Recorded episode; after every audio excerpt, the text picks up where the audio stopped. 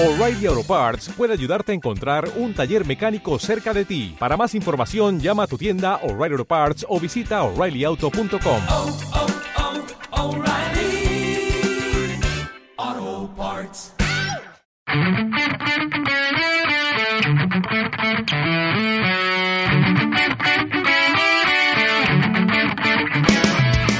Si pudiéramos describir Internet con una única imagen, esa sería la de una red, pero de cables, que cruzan el planeta a través de sus mares y de sus océanos. Más de 450 cables interoceánicos hacen posibles las comunicaciones de datos en toda la Tierra.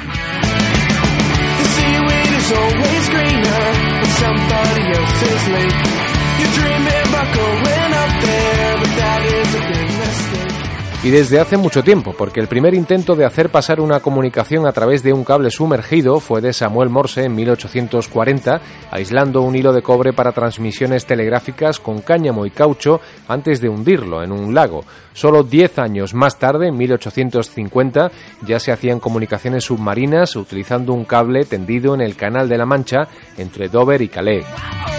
Under the sea, under the sea.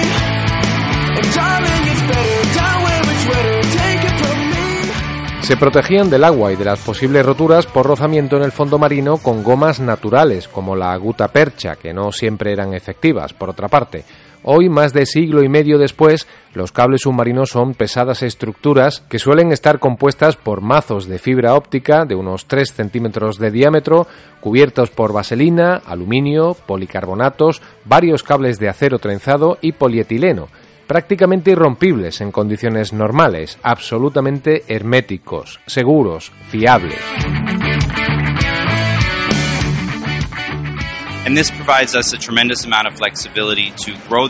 Y esto nos ofrece una tremenda cantidad de flexibilidad de hacer crecer el sistema y la capacidad al mismo tiempo de la innovación en hardware óptico y por tanto de la economía en general. Eso también significa mejorar la disponibilidad y la resistencia de la nube de Microsoft en particular, pero en general también de Internet como un todo. cloud, but also the inter- global internet as a whole.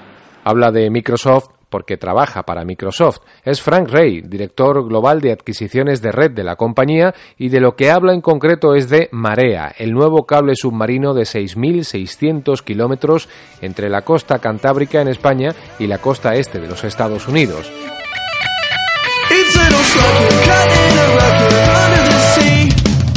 Y aunque pudiera parecerlo, no hay relación entre su nombre comercial y que sus cifras de capacidad tengan la capacidad de marear. La nueva estructura es capaz de transportar 160 terabytes por segundo, que es el equivalente a enviar 10.000 Blu-rays con imágenes de alta definición cada segundo.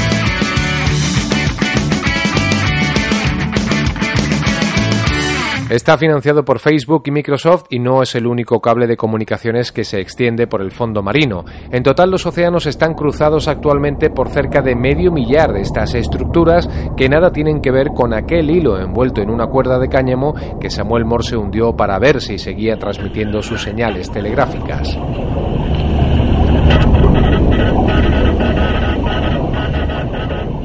Por cierto, el strike key con el que se emitía este mensaje que suena también acabó en el fondo marino. Es el SOS que lanzó el Titanic, pero esa es otra historia.